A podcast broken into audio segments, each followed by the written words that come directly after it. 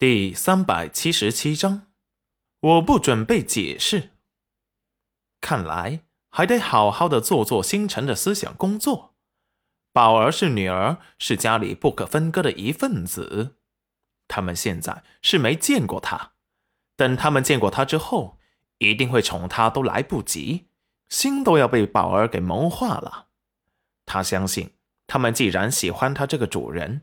也一定会喜欢他生的女儿的。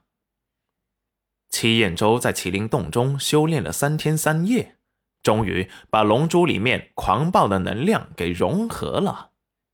齐云然立即进去，把那颗龙珠给吃进了嘴里。刚吃进嘴里，就感觉到全身一阵酸麻，渐渐的感觉自己像是被电击了一般颤抖，最后。逐渐变得痛苦，仿佛被雷劈剧痛，脑子一片混沌，痛得他差点叫出声来。洛河在洞外警惕地守着，齐彦周和星辰走到离山洞不远处的树林，那边如果发生什么事，这里也可以立即听到，走过去援救。什么事？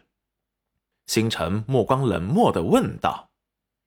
齐彦周看了看他，说道：“你身体里的锁魂咒，我不准备解释。这，你这样，怕是会出事的。你就不怕他心疼吗？”齐彦周看了看戚云染山洞的方向，星辰冷笑：“那个狠心的女人会心疼他。”怕是盼他早点死，就可以抢走宝儿了。不要告诉他。说完，准备大步离去。哎呀，你不告诉他，他又是怎么能对你心生好感呢？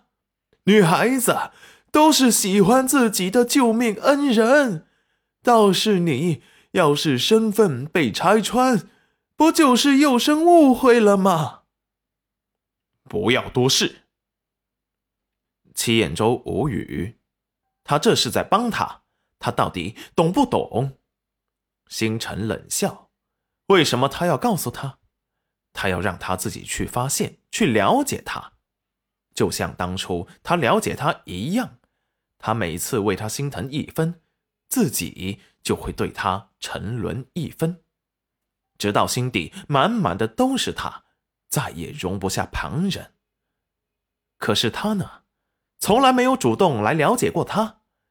要是他连这点耐心都没有，那他……回到山洞口时，齐云染正在最紧要的关头。此时他感觉到自己被五雷轰顶，脑子里满是浆糊，却始终要牢记打开虚妄之眼，立即把龙珠剩余的能量。全部向着天眼缓缓冲去。他隐藏在眉间的天眼立即浮现，然后立即被龙珠剩下的金色光芒包裹住，传来一阵电流声，额头满是虚汗。成败在此一举，要是失败了，他此生再也打不开虚妄之眼。剧痛之下，差点失去神智。可是最后还是要含泪坚持，浑身颤抖。渐渐的，他的天眼开始变得模糊，什么也看不清楚，脑海中也产生了恍惚幻觉。眼前突然出现了裴元君的脸：“你永远不要出现在我面前，不然我绝不放过你。”脑海中始终回荡着这句话，齐云染神智突然清醒。不要放过我，那就永远记住我吧。随着话音刚落，齐云染眉间大亮，一片璀璨的星河慢慢的变小，拢聚在齐云染的眉心，渐渐的从无边无际的星空变成了棋盘大小，接着碗口大小，再接着。就变成一颗棋子的大小，璀璨的星河压缩成了一颗棋子大小的漩涡，缓缓地没入了戚云染的眉间。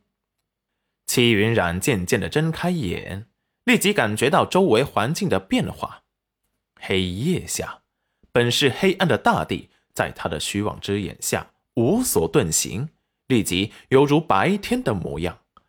就连一片树叶上有几根青虫、几个虫洞，他都可以看得一清二楚。方圆百里全在他的虚妄之眼覆盖的范围内。